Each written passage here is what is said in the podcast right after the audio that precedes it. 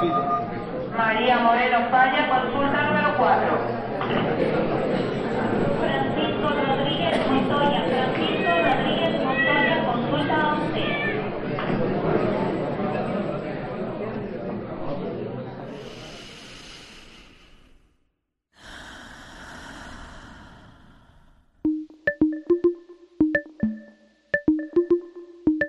Aquí no hay sala de espera. Es tu pase directo a un espacio dedicado al fomento de bienestar integral. A tu salud. tu salud. Bienvenidos.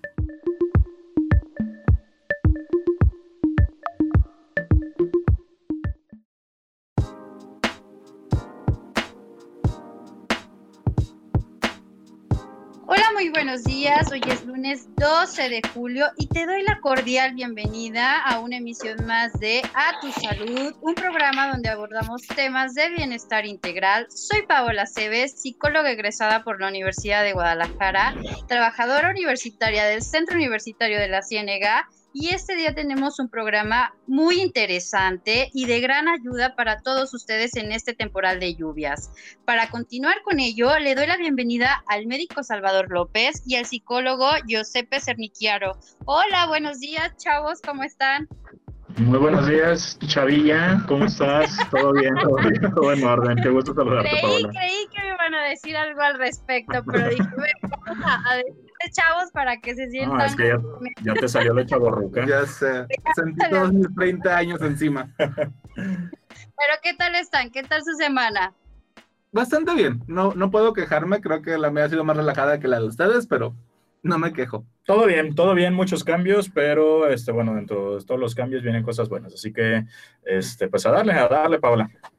Perfecto. Pues bueno, a nombre de todo el equipo, te agradecemos que sigas con nosotros lunes con lunes en este espacio de fomento a la salud, donde estamos transmitiendo en Avenida Universidad 1115, Colonia Lindavista, en Ocotlán, Jalisco. Y por otra parte, quiero compartirles que a propósito de la situación de contingencia por el COVID-19, este es un programa grabado con días de anticipación para continuar con las medidas de distanciamiento social y con ello contribuir a la disminución de contagios.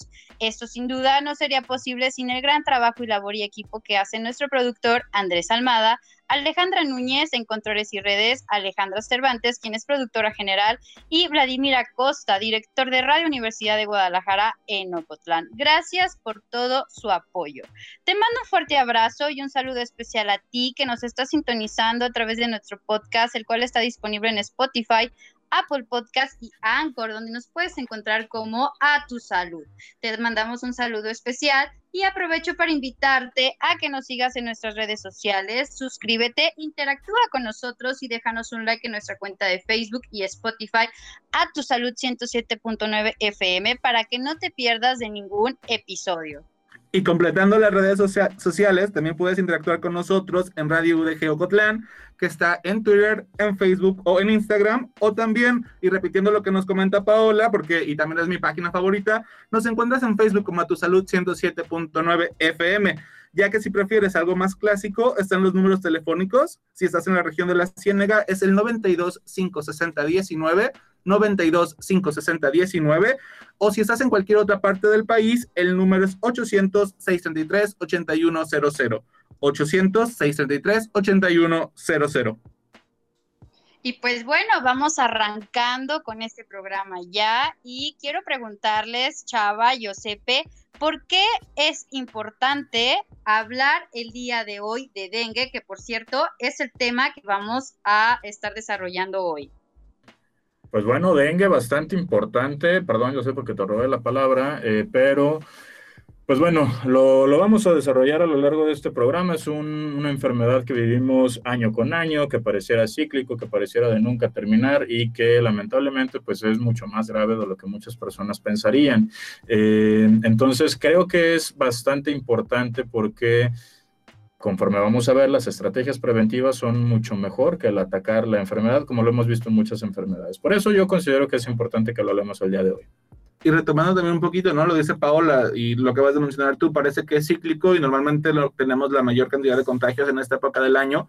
Y aprovechando que en particular hoy está lloviendo, me parece que es muy en punto que lo toquemos. Hoy, hoy que estamos grabando. Hoy que estamos grabando está lloviendo, probablemente el El lunes, que ¿no? no lo sé, no he revisado el, el El sol del a todo su clima, esplendor. pero bueno, los residuos de la lluvia podrían quedar, ¿no? Entonces, Sí, bueno, yo creo que es importante hablar de ello, uno, por el temporal de lluvias, ya lo dijo Giuseppe, es algo cíclico, es algo que vemos año con año y bueno, este, creo que dejamos de lado esta situación de la prevención y esta situación también de que los medios publicitarios o Secretaría de Salud Jalisco eh, nos bombardean con la información de eh, actividades sencillas que podemos hacer desde casa para prevenir eh, pues esta situación o infección del dengue, ¿no? Entonces, pues hacer hincapié en hacer caso a esa información que nos comparten, ¿no? Y bueno, Chava, tú eres el médico aquí, por lo tanto, eh, quiero preguntarte de manera directa, ¿qué es el dengue? Bien, para empezar a hablar de, este, de esta enfermedad, eh, necesitamos identificar la etiología y qué es como tal. Si me preguntas, ¿qué es el dengue como enfermedad? Bueno, el dengue es una enfermedad eh, febril, es decir, que, que se acompaña de, una fiebre importante, eh, por lo general arriba de 39 grados centígrados, y que es, eh, se le conoce incluso como la fiebre rompehuesos. ¿Por qué? Porque es sumamente dolorosa. Los pacientes describen que es como si les estuvieran prácticamente rompiendo los huesos, como si les hubiera atropellado un tren. Es sumamente doloroso. Entonces, es una enfermedad febril que se acompaña de mialgias y artralgias, en español, dolor muscular y articular, eh, de dolor de cabeza y, bueno, algunos otros síntomas que más adelante vamos a tratar. Ahora, ¿Qué es el dengue como virus? O, mejor dicho, ¿cuál es la causa del dengue? Es la, eh, está causada esta enfermedad por un virus de la familia Flavoviridae. Este virus, eh, pues bueno, lo vamos a, encontrar en las personas que están desarrollando esta enfermedad y pues prácticamente es el agente causal. Un beneficio, como muchas de las enfermedades virales, incluyendo coronavirus, es, la, eh, eh, es que es una enfermedad autolimitada, es decir, así como inicia, pues bueno, tiene su periodo de evolución y termina eh, por ceder la enfermedad. Mm, bastante interesante. Oye, y aprovechando, ¿no? Yo había escuchado que se transmite por medio de mosquito. ¿Es, ¿Es, cierto? ¿Se puede transmitir de otra manera? ¿O qué onda con esta forma de transmisión? Completamente cierto, Josep. El dengue, eh, o bueno, este virus, el, el, el, el dengue, de, el, virus del, del dengue o, o, del género Flavoviridae, es un virus que se transmite a través del mosquito, un mosquito que se llama Aedes aegypti. Es un mosquito que tiene sus características, pero pues que obviamente cuando nos está picando un mosquito no, no vamos nos vamos a, a fijar. este mosquito tiene tantas rayas, tiene eh, su panza alta, bueno, su abdomen alba, no, no nos fijamos, simplemente es... es intentamos un, matar. Exactamente, intentamos matar y punto. Es un mosquito que vive en todas las zonas urbanas, es un mosquito cosmopolita, es decir, le gusta estar con la gente, interactuando con la sociedad y viviendo de los servicios que nosotros eh, realizamos y más adelante les voy a explicar por qué. Pero sí, este eh, virus o esta enfermedad se transmite única y exclusivamente a través del mosquito. Oye, me hiciste pensar en esta situación de, observar el mosquito. Oye, ¿qué pasa con las personas que utilizamos lentes, no? Que no vemos bien, se nos puede dificultar, pero no, era, era un chiste y creo que resultó muy malo. Pero bueno, Chava. bueno, Chava, ¿cuáles son entonces los y síntomas que tenemos que identificar eh, cuando ya el mosquito nos picó? O sea, que ya es, ya es seguro que tengamos la infección del dengue. Ok. Principales síntomas, fiebre, dolor de cabeza y malestar general. ¿Sí? Esto es completamente ambiguo. ¿Por qué? Porque ¿qué otras enfermedades nos pueden generar lo mismo? Todo. Incluso coronavirus, o bueno, esta, eh, la famosa COVID-19 que estamos viviendo, un simple cuadro gripal, un simple cuadro gastrointestinal nos puede generar esto. Esto es porque se genera una respuesta inmunitaria, una, perdón, una respuesta inflamatoria en la que, pues bueno, son los principales síntomas que se manifiestan. Pero, pero tiene puntos cardinales, es decir, tiene ciertos síntomas que nos harían sospechar más de que se trata de dengue que de algún otro, alguna otra enfermedad. Entonces, recapitu recapitulo. Dolor de cabeza intenso, malestar intenso, como les dije, se le conoce fiebre rompehuesos, y fiebre. Y si además se acompaña de dolor retroocular, es decir, un dolor en la parte posterior de los ojos, es una alta sospecha de que se trate de dengue. Obviamente, según la severidad del caso, también se pueden presentar ronchas en la, eh, un rash cutáneo, es decir, ronchas en, la piel, este, o manchas en, la piel. Eh, se pueden generar petequias, que son pequeñas, un puntilleo eh, generado por pérdida o extravasación sanguínea, es decir, una hemorragia pequeña interna en, los vasos de la piel, que pueden generar este tipo de manifestaciones, dolor abdominal intenso, diarrea, eh, náuseas, vómito, deshidratación, en fin, todo esto es secundario a las complicaciones o a la severidad del cuadro. Pero como tal, pilares diagnósticos o de síntomas, por si tú que nos estás escuchando llegas a presentar esto, y es importante que lo recuerdes, lo voy a recapitular porque este, más adelante vamos a hablar de tratamiento y los riesgos de la automedicación, pero dolor de cabeza intenso, dolor abdominal intenso y malestar general intenso acompañado de, de dolor retroocular es mala señal y sospecha de dengue. Y bueno, se nos está terminando el tiempo, pero no te vayas y el día de hoy estamos hablando sobre dengue.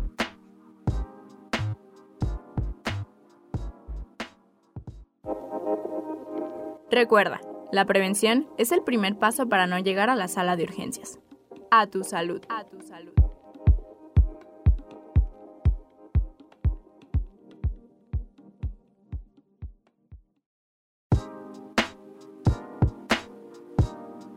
Estamos de vuelta en A tu salud y hoy estamos hablando sobre el dengue.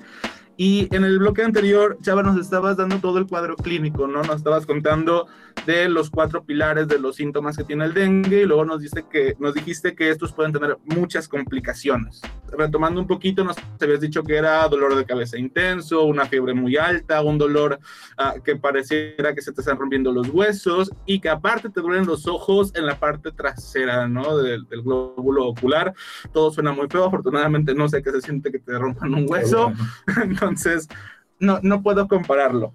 Pero ahí eh, todo empieza al mismo tiempo o qué síntomas se presenta primero, qué sigue, cómo, va el desarrollo de la enfermedad. Claro, mira, como toda enfermedad, eh, hay algo que se llama la historia natural de la enfermedad y pues bueno, esto empieza desde el momento en el que nos picó el mosquito y el virus entra a nuestro organismo y empieza a replicarse, incubarse hasta la fase de una manifestación. La primera manifestación clínica por lo general es la fiebre, que es la fase febril, o lo podríamos decir así, como esta etapa en la que empezamos a presentar estos síntomas que ya mencionaste, ¿no? Lo repito eh, y lo vamos a estar repitiendo a lo largo de todo el programa. Es que son, muy, son muy generales, claro, se parecen a todo. Claro, claro. Fiebre, fiebre por lo general por arriba de 39 grados, eh, dolor de cabeza intenso por lo general, un malestar general muy, muy intenso y el síntoma que más nos orienta a pensar que pudiera ser dengue, el dolor en la parte posterior de los ojos. Eh, esto sería como la fase febril, ¿sí? Posteriormente puede empezar a complicarse este, este cuadro o no, ¿sí? Simplemente quedar con, esta, con estos síntomas que suelen ser muy molestos, suelen ser incapacitantes, pero que además, como ya lo mencioné, se pueden sumar otros, eh, otros síntomas como las náuseas y el vómito, como la diarrea, que por consecuencia, si el paciente no está bien hidratado y además está con fiebre, va a estar perdiendo líquidos y se puede traducir en que el paciente llegue a un estado de deshidratación, que también lo hemos hablado en otros programas. Si el paciente está bien hidratado con cualquier enfermedad, en teoría las posibilidades de complicación bajan un montón. Entonces, si con esto ya el paciente trae un montón de fiebre y además se suma el vómito, se suma la diarrea, pues bueno, vamos a llegar a un estado de deshidratación todavía mucho más rápido. Además, puede empezar también con alteraciones hepáticas, ¿sí? Es decir, nuestro hígado empieza a verse afectado y empieza a liberar un montón de sustancias que en la cantidad que se empiezan a liberar pueden ser bastante tóxicas para nuestro organismo. Pero hay que recordar que el hígado pues no sabe qué está pasando, el hígado simplemente está alerta y empieza a generar todo este tipo de, situaciones en un ataque de pánico, vamos a decirlo así, sabemos que el, hígado no es un organismo vivo, pues, pero... antropomorfizar nuestros órganos. Exactamente, vamos a darle conducta humana a nuestros órganos. Y empieza a tener esta respuesta que también nos puede llevar a una fase de complicación. También se ve una respuesta hematológica, es decir, en el tejido sanguíneo, en todas las células de nuestra sangre, que pueden verse afectados. La principal y la más grave es la trombocitopenia. ¿La trombo qué? Dirás Por favor. En español sería una disminución de las plaquetas. Si no sabes qué son las plaquetas, son unas pequeñas células que se encargan prácticamente de detener el sangrado cuando uno se corta. Es prácticamente como, son, son células que a mí me gusta ponerlas así como si fueran cinta y llegan a la zona donde hay eh, pérdida sanguínea y generan un sello, generan un coágulo. Si no tenemos de estas células, ¿qué pasaría? Pues nos, Nos empezamos a desangrar, ¿sí?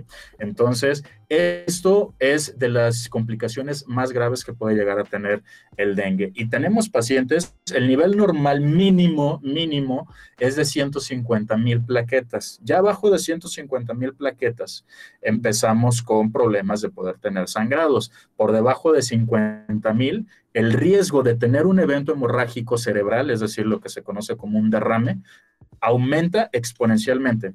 Yo he visto pacientes con dengue que han tenido conteos de 10 mil plaquetas. ¿sí? Entonces, es muy, muy, muy grave el tener un conteo plaquetario tan bajo. Otra de, la etapa, de las fases o, de estas etapas que puede presentar el dengue es la famosa convalecencia, que es prácticamente el estado de enfermedad. Como les digo, puede ser con complicaciones o sin complicaciones. No sé si anteriormente eh, habías escuchado de lo del dengue hemorrágico. De hecho, sí te quería preguntar sobre eso, porque también fuera del aire nos habías dicho que el dengue hemorrágico ya no se llamaba así, que tenía otro nombre y tal, y era así como que, a ver, yo quiero que me cuentes más de eso, porque toda mi adolescencia fue dengue hemorrágico esto, dengue hemorrágico aquello, entonces, ¿qué pasó con eso? Exactamente. Anteriormente, digo, y como todas la- la- las cuestiones en- en salud, Paola, tú lo debes saber, yo sé que tú lo debes saber, en cuestión de, de psicología, pues también las investigaciones van cambiando, incluso, por ejemplo, Paola, en, el- en la última actualización del DSM, este, pues bueno, hubo ahí algunas enfermedades que este, cambiaron el, el- el nombre este, o que simplemente metían en otro lado. las metían en otro lado. Entonces, sie- siempre se hacen este tipo de, de ajustes.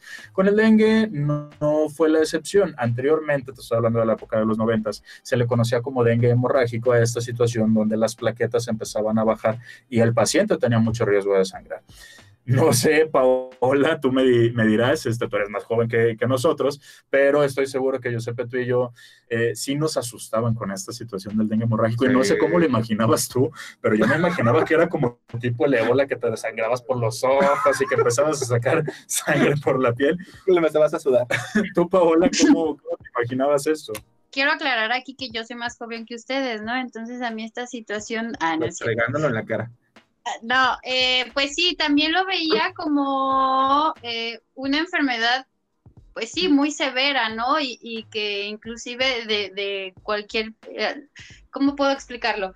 No sé, creía yo que con el simple piquete del mosco ya, este, iba a pasar al, al, al- al siguiente mundo, al siguiente nivel espiritual, no sé, pero sí, lo veía como algo grave y que inclusive me, me causó eh, mucho miedo e inseguridad, ¿saben? Porque siempre estaba como con esta situación del repelente y demás, pero sí, sí, a mí igual me causó mucho miedo. Y oye, Chava, quiero hacerte una, una pregunta. Eh, bueno, ya nos estabas comentando sobre las fases, sobre estas complicaciones o de poner atención en, en- en estos signos.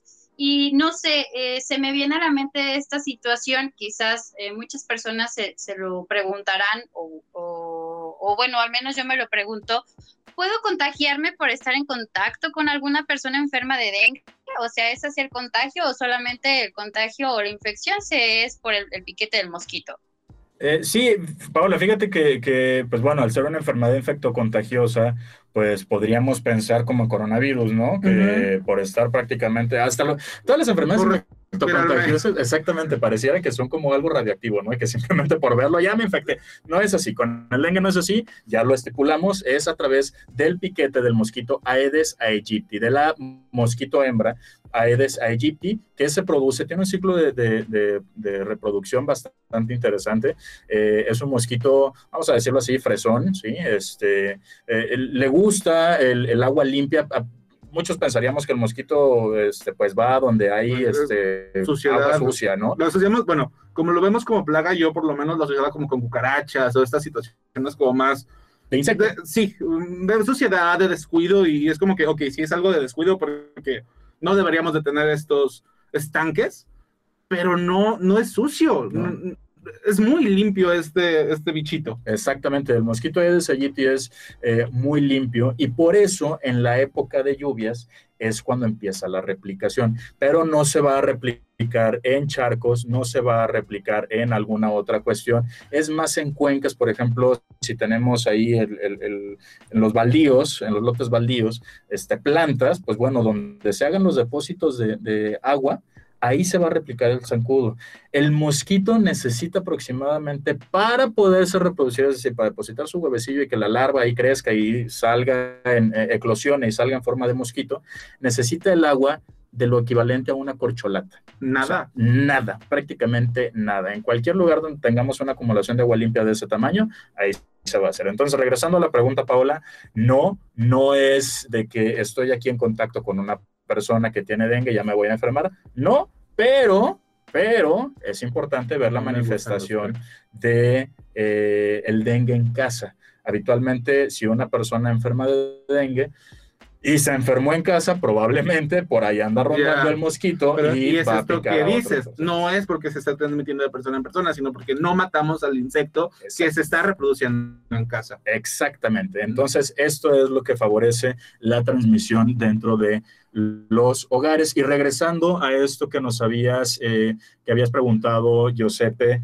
del dengue hemorrágico, eh, ya no se le llama dengue hemorrágico. ¿Por qué? Porque vimos que la, que la hemorragia no es la única complicación del dengue, ¿sí? Entonces, ya clasificamos el dengue como dengue clásico y dengue grave, ¿sí? Dengue clásico es aquel que no tiene ninguna otra complicación y el dengue grave o el dengue severo es cuando ya tenemos, puede ser desde complicaciones hepáticas, complicaciones gastrointestinales, deshidratación, problemas neurológicos o la propia hemorragia. Ok, y la hemorragia interna habías dicho, ¿no? Sí, la hemorragia eh, prácticamente en donde tengamos mucosa, bien puede ser la esclera de los ojos, la mucosa oral, la mucosa nasal y sobre todo la que más nos preocupa, la gastrointestinal, porque bueno, si es en la mucosa eh, del ojo, pues Lo podemos vemos, ver, si claro. es en la nariz, pues vemos ahí el sangrado, si es en la boca tenemos la percepción del sabor, pero si es en el tracto gastrointestinal, ahí no nos damos cuenta.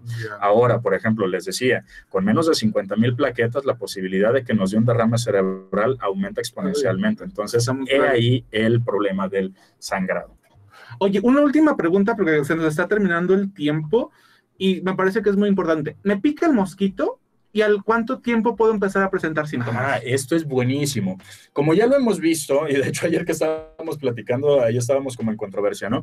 Eh, una cosa es la periodo, el periodo de incubación y otra cosa el periodo de infección. El periodo de incubación va, a entenderse por esta fase en la que el individuo o el huésped se eh, entra el virus y ya está infectado y empieza a replicarse hasta que se manifiesta la enfermedad. Y el periodo de contagio o de infección es aquel que la persona va a poder ser un portador que pueda dañar a otra persona. Hablando de dengue, que ya llegue el mosquito, te pique y el mosquito se infecta y pueda transmitirlo a otras personas. Ahora, con lo que acabas de preguntar, periodo de incubación, ¿cuánto tardo yo? Si hoy me picó a mí el mosquito, yo voy a tardar de 5 a 7 días en empezar a presentar el primer síntoma. Tiene un periodo relativamente corto, 5 a 7 días. Hemos visto otras enfermedades como coronavirus, que el periodo de incubación puede ser desde los 2 días hasta los 14 o incluso 21 días. Entonces, cada persona, también lo hemos platicado, responde de forma distinta, pero promedio de 5 a 7 días en caso de dengue. Muy bien, entonces qué bueno que nos lo comentas. Desgraciadamente ahorita ya no vamos a poder seguir platicando un ratito porque nos tenemos que ir a corte, pero en un momento volvemos. Hoy estamos hablando sobre el dengue, esto es a tu salud.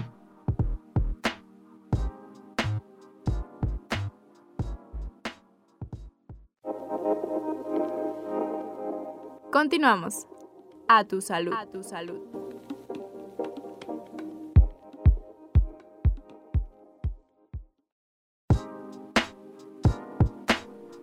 Regresamos con más, esto es A Tu Salud. Yo soy Salvador López y por si nos acabas de sintonizar, estamos hablando de un tema que nos atañe por el temporal de lluvias, por las enfermedades que pueden surgir a través de este, que es el dengue. Te recuerdo también que este programa lo estamos grabando ahí con unos días de anticipación debido eh, a que, pues bueno, la pandemia de COVID-19 no ha terminado desafortunadamente, entonces tenemos que continuar con estas medidas. Aunque te, cause, te cause risa, Giuseppe. Es que es- tenemos una cosa y le sumamos otra, y le sumamos otra, y le sumamos Y otra, así es y el mundo parece que se está El fin del mundo. Bueno, y en el bloque anterior nos estabas contando que vamos a tardar de 5 a 7 días en presentar algún síntoma, puede ser más, puede ser incluso menos, dependiendo de la persona, y bueno, el, el tiempo de incubación del virus, ¿verdad? Pero, y ya nos dijiste que es una enfermedad que puede ser muy grave, que, que se puede complicar, pero ¿qué tan grave es grave? Grave. Grave, grave. Hablando de, de muerte, de Sí, ya sí, sí, si pasa esta mejor vida, game over, lo que sigue. Sí, ¿Puede sí, sí. convertirse en un cuadro mortal, chava? Sí, totalmente, Paula. Es, es bastante grave el dengue y es por eso que, eh, pues bueno, a mí me preocupa ver que no exista una conciencia colectiva, a pesar de todas las actividades que se hacen, que más adelante vamos a hablar de estas estrategias preventivas, y que, híjole, creo que al dengue le ha pasado lo que le está pasando ahorita al COVID-19. Ya es parte de nosotros, pues ya que, ya hay que Ok. adaptarnos con nuestra vida, de algo me de morir. Ya, Pero ya. realmente es un problema de salud pública muy, muy severo que cada año nos tiene a, a los eh, profesionales de la salud eh, en angustia porque de verdad se han llegado a abarrotar también las salas de urgencia con este tipo de cuadros. Y ahora tú lo mencionabas, ¿no? Este, están estos eh, tipos de dengue, vamos a decirlo así, en cuestión de severidad, clásico y severo. Eh, obviamente de un cuadro clásico, pues la gente no se, no se va a morir Claro. pero de un cuadro eh, severo o de un, un cuadro grave, eh, la posibilidad de, de- de que muera es muy, muy alta. Entonces, eh, importante que no por el hecho de decir, ay, pues ya me dio dengue, ya la libré, no, no es así. Incluso se ha visto, existen también diferentes tipos de serotipos del virus del dengue. Eh, Existen en circulación más de cinco, pero para cuestiones técnicas en México existen cuatro. Se llaman Casi nada. se llaman 1, 2, 3 y 4. No son confusos, por lo no, menos. no, no son confusos. Pero se ha visto que, por ejemplo, si a mí ya me dio dengue por alguno de estos serotipos, pues vamos a decirlo por el 1, Ajá. este, pues bueno, no hay tanto problema. Pero hay otros tres virus circulando diferentes. Entonces, si a mí me llega a picar otro virus de algún otro tipo, tampoco hay tanto problema. Pero si me llega a dar del virus que ya me dio, la respuesta inflamatoria es severa y es lo que nos puede complicar aún. Oye, yo creería que sería el contrario. O sea, que empezamos a ganar como inmunidad o algo, pero no. No, pues no, a fin de cuentas el- la inmunidad es aprend- a enseñar a tu cuerpo a defenderse. Entonces, en una enfermedad tan grave, el cuerpo dice, no, a mí no me vas a Ah, ganar y empieza con una respuesta ya. todavía un poco más, más potente. Es algo que se conoce como re- retroalimentación positiva, que de positiva no tiene nada, Claro. paradójicamente, pero que es esta capacidad que tiene el organismo de generar una respuesta severa, pero que pone en riesgo la vida de la persona. Como la fiebre, ¿no? Que el cuerpo empieza a levantar la temperatura para empezar a, a combatir al virus, pero pues el cuerpo no sobrevive a la temperatura que se levanta. Entonces, Exactamente, exactamente. Eso es una retroalimentación eh, positiva. Pero entonces, sí te, decía, la severidad del dengue, la importancia del dengue es muy, muy alta porque la letalidad, si bien no estamos hablando de cáncer o, o de alguna otra enfermedad que pueda causar muchas eh, muertes, eh, pero sí es una enfermedad aguda que en caso de que sea un cuadro severo puede llevar a la letalidad. Y ya nos hablaste mucho de qué onda con los síntomas y tal. Y normalmente, por ejemplo, si no es severo, me viene a la mente que mucha gente pues se empieza a sentir mal y todos lo hemos hecho alguna vez, ¿no? Y nos vamos a automedicar. ¿Qué onda con la automedicación en el caso del dengue? Híjole, bien, bien importante. Y les recuerdo otra vez los síntomas: fiebre, dolor de cabeza intenso, malestar general intenso. ¿Tú qué te tomarías si te sientes así, Joseph? Paracetamol. Ok, bien, bien por ti, Paola. Tú, tú, Paola, que eres fanática de la automedicación, ¿qué te tomarías para esto? Dos de paracetamol, no, no más una no, no. Una aspirina y una Sí, coca. a mí no me digas que dos de paracetamol porque tú misma me has dicho es que el paracetamol a mí no me hace nada. No, esto puede parecer una, una mofa, una burla, pero ¿por qué lo quiero hacer así? Eh, para que se quede marcado esto. No hay un tratamiento específico para dengue, desafortunadamente. Todo es manejo de sostén, de medidas de sostén, manejo de hidratación, manejo de síntomas y manejo de estado neurológico y estar vigilando las otras complicaciones que puedan verse.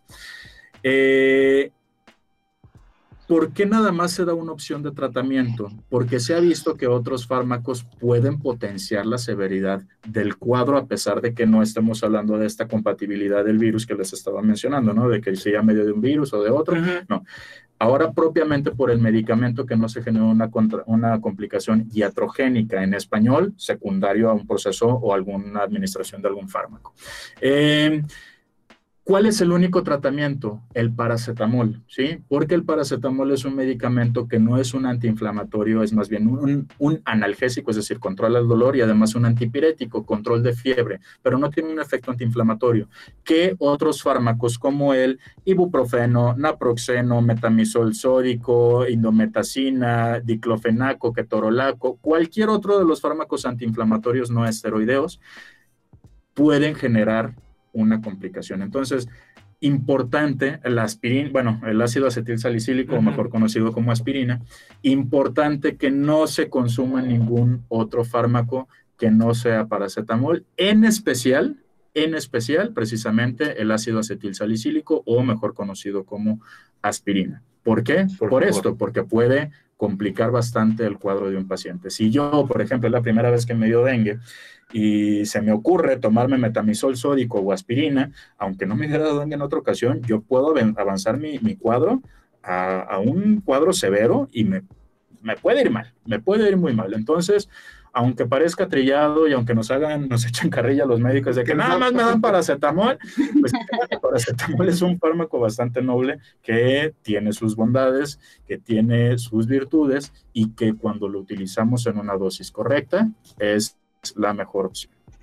Y me parece muy importante que estemos hablando sobre esto, ¿no? Que la automedicación este, puede generar complicaciones o derivar severidades a, nuestro organismo, ¿no? Y, a qué quiero llegar con todo esto?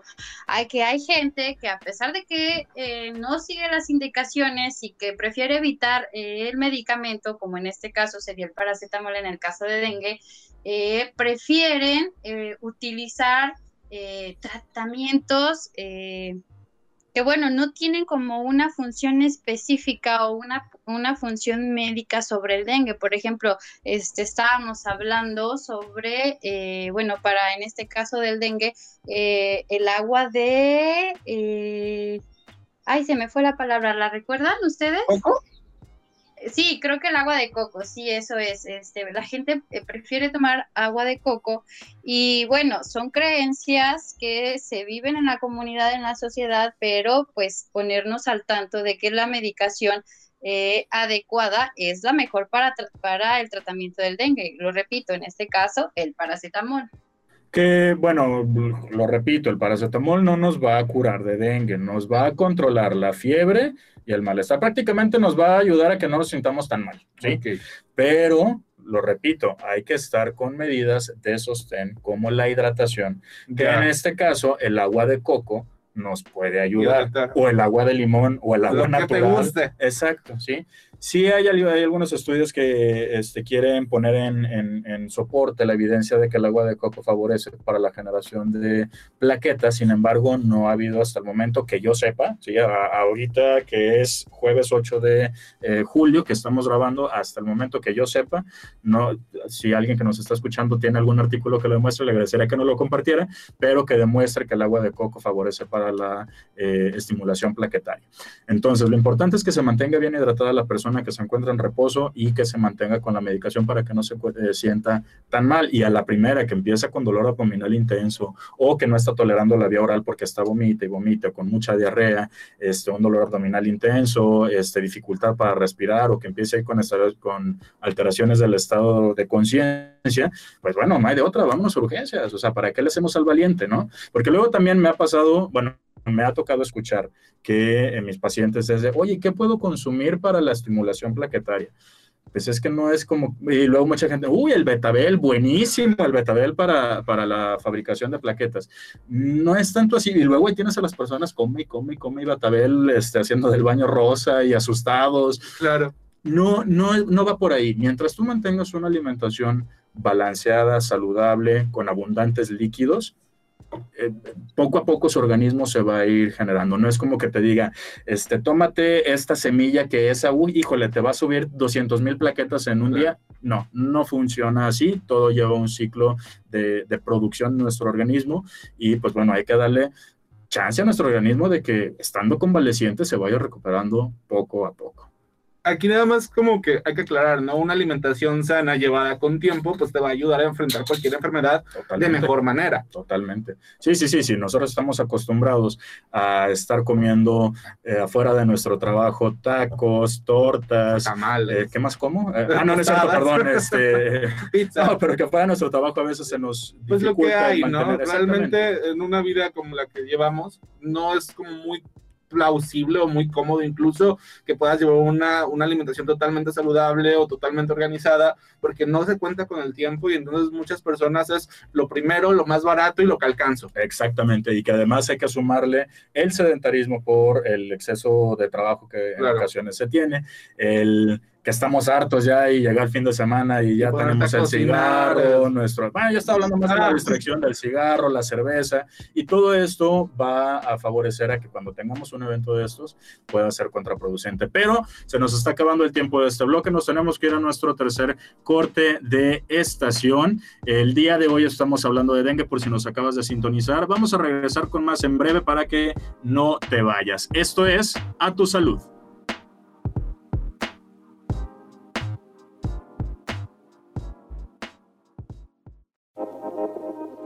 Recuerda, la prevención es el primer paso para no llegar a la sala de urgencias.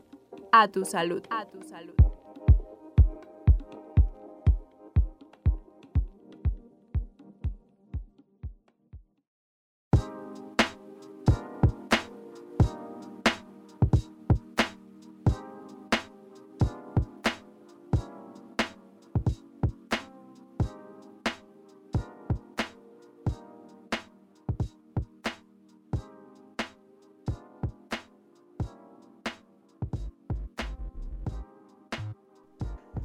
De regreso, soy Paola Cebes, esto es A Tu Salud y el día de hoy estamos hablando sobre el dengue y por ello en este bloque está el doctor Miguel de Jesús Cermeño Castillo, médico cirujano y partero, maestro en salud pública, maestro en gestión y dirección de salud, responsable regional de vectores y zoonosis de la región sanitaria de la Ciénega, La Barca, y pues bueno, doctor, bienvenido en este bloque y pues gracias por compartir tu tiempo con nosotros el día de hoy. No, gracias, gracias Paola por la oportunidad y el tiempo que nos dan de poder charlar con ustedes y pues informar un poquito a sus radioescuchas sobre el trabajo que hacemos nosotros para la prevención y control de las enfermedades transmitidas por vector, directamente hablando de dengue. Exacto, doctor. Y bueno, como ya lo mencionaste, este programa hemos estado hablando del dengue y me gustaría que nos contaras qué es esto de la campaña Lava, Tapa, Voltea y Tira. Sin criaderos no hay mosquitos y sin mosquitos no hay dengue. Perdón que te interrumpiera. No, no, no, correcto, correcto, Andrés. Fíjate que es una campaña que eh, se inició eh, directamente con la indicación de lo que es el gobernador del estado hacia todas las regiones sanitarias. Este, esta campaña de lava, tapa, voltea y tira son cuatro acciones básicas que queremos eh, hablar y hacer la promoción con la, con la sociedad. Para que, para que tengamos que entender una parte de inicio, saber que el mosquito Aedes aegypti que transmite dengue, chikungunya y zika se reproduce en agua limpia y estancada. Decimos con esto que en todos los depósitos con agua que tenemos en casa, como son eh, las pilas, eh, las piletas, los tinacos, los aljibes, eh, y así todos los depósitos que tengamos ahí, donde se va a reproducir el mosquito Aedes aegypti, que nos va a reproducir el mosquito para que tengamos dengue. Por eso es que pedimos lavar todos los recipientes con agua por lo menos tres días. ¿Qué vamos a lavar? De inicio podemos hablar de las piletas que tenemos en casa, de los bebederos de nuestras mascotitas, lavarlos cada tres días, de lavar nuestros floritos. Tapar todos los depósitos que tengamos, por ejemplo, tinacos que estén destapados hay que cubrirlos, eh, tambos con agua hay que cubrirlos, nuestros aljibes estén bien, bien cubiertos. Hay que voltear aquellos todos los depósitos que no estemos utilizando y que estén en, el exterior. Por ejemplo, botellas de vidrio que tengamos en el exterior, hay que voltearlos para que no tengamos eh, acumulación de agua ahí y hay que tirar. Tenemos una campaña de eliminación masiva de criaderos en los 13 municipios que corresponden a esta región sanitaria, eh, donde hacemos estas campañas para donde pasamos casa por casa para tirar todos los cacharros o todos los criaderos que tengamos en casa, donde se pueda acumular el agua limpia o el agua que tengamos en este temporal de lluvias, que ahí son eh, lugares precisos para que tengamos la reproducción del mosquito Aedes aegypti, que tengamos eh, la presencia de dengue. Pero es bien importante hacer la mención que este mosquito tiene preferencia por agua limpia y estancada. Este mosquito no se reproduce ni en el lago, ni en el río, ni en los riachuelos. Tiene que ser agua limpia y estancada. Mm, muy bien, o sea, me parece que es como algo muy curioso, ¿no? Porque normalmente tenemos como la idea de que el agua sucia va a ser como fuente más de infecciones, todo esto, entonces en este caso particular es al contrario, el agua limpia es donde se va a criar el mosquito y de ahí la importancia de que empecemos a, a voltear todos los recipientes como mencionas. Claro, y que además, este, como lo habíamos platicado en los bloques previos, eh, lo dijimos, ¿no? Este mosquito es un mosquito cosmopolita, le gusta la ciudad, le gusta vivir igual que a uno, con la limpieza y pues bueno, toda esta cuestión que nos rodea las zonas metropolitanas o las zonas urbanas. Eh, doctor, entonces, eh, digo, ya, ya nos mencionaste de esta estrategia y que bueno, la finalidad prácticamente es disminuir la, los criaderos y con ello, pues bueno, si no hay mosquitos, pues no hay dengue. Pero, por ejemplo, no es la primera vez que se realiza esta campaña. Bueno, yo creo que todos los que vivimos en zonas endémicas de, de dengue, es decir, donde año con año tenemos problemas de, esta enfermedad, eh, pues bueno, sabemos que esto es una campaña prácticamente permanente. ¿Qué cambios se han visto a lo largo de esta campaña? ¿Sí se ha visto un impacto benéfico año tras año o necesitamos seguir impulsando estas actividades? Es bien importante eh, esa parte.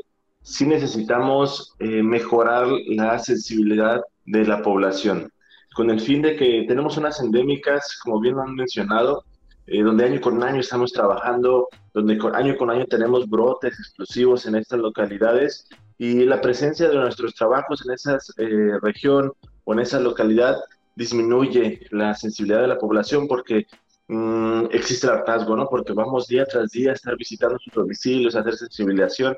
Entonces necesitamos de que la, la población nos ayude un poquito más para pedir el ingreso a nuestros brigadistas y eh, obviamente para poder mejorar las acciones que tengamos eh, para el control del mosquito de aegypti en estas regiones endémicas. Genial, doctor. Y oye, entonces dentro de estas otras eh, estrategias, porque ya vimos que, bueno, esto, esto funciona, pero no por eso, nada más por hacer, porque luego tenemos esta costumbre, te digo aquí, yo siempre me tengo aquí al lado, pero Paola este, estamos acá viéndonos a través de la, de la cámara también.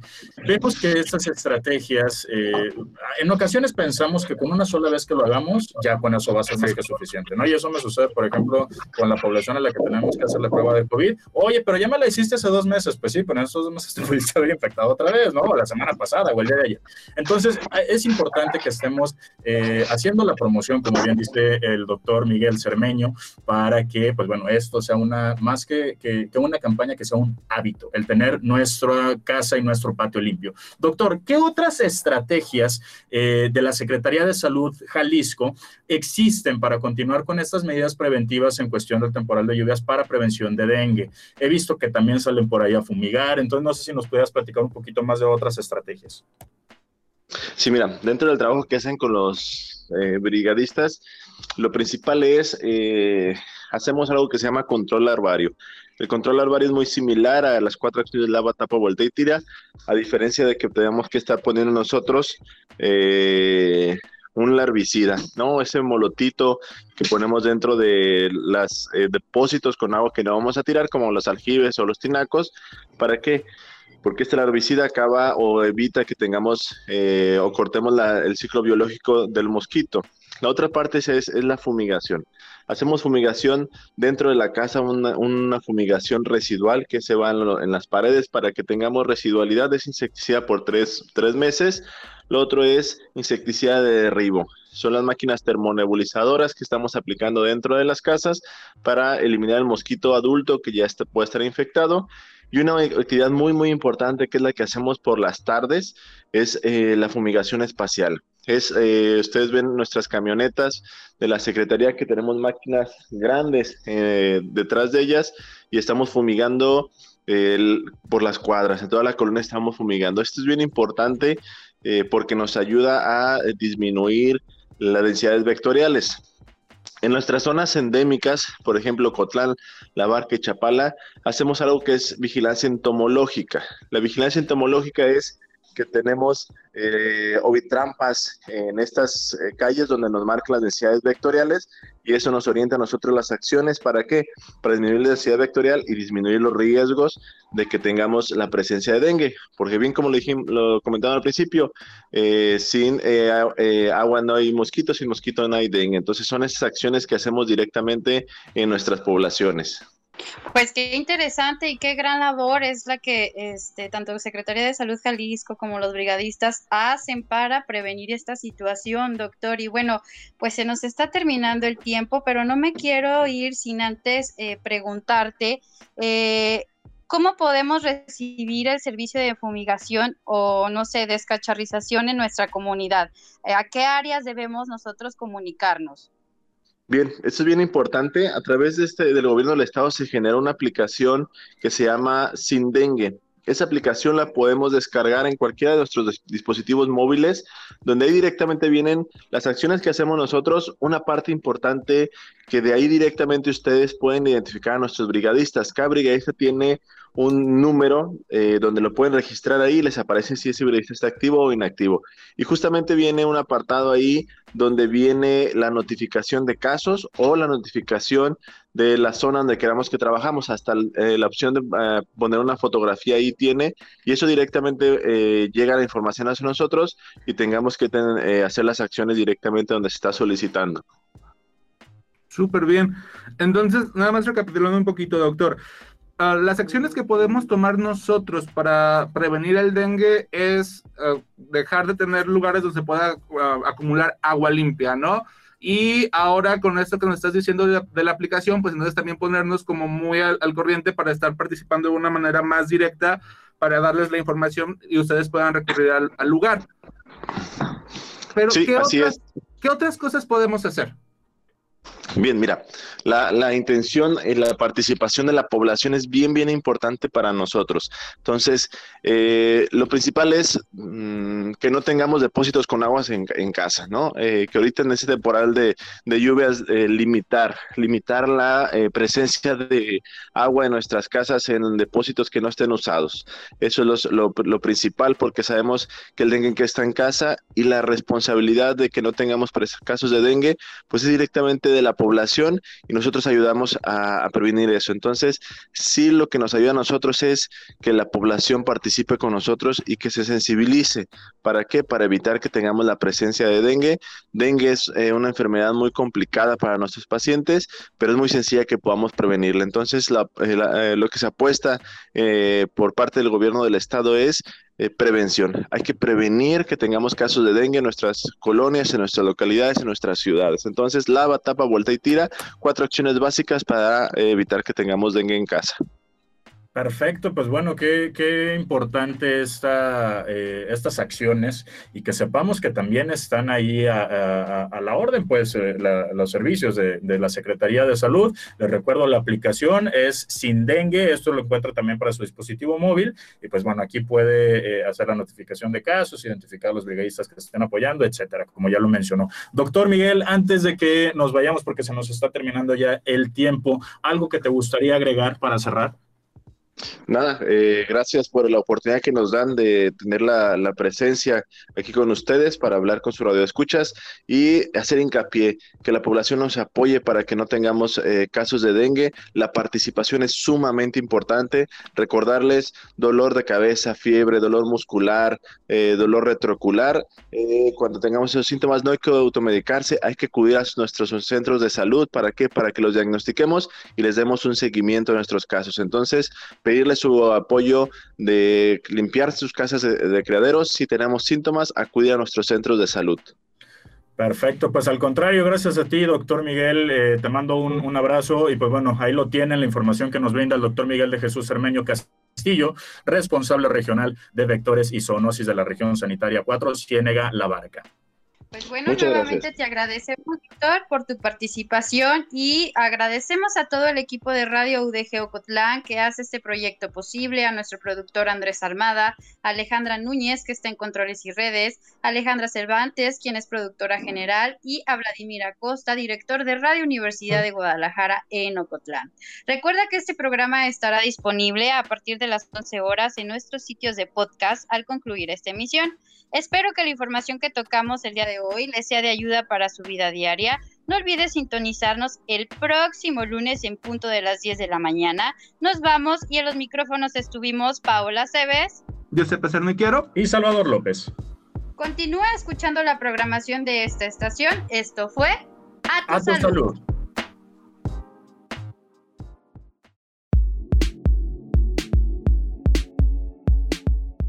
Recuerda seguir las indicaciones de tu médico para la próxima consulta. A tu salud.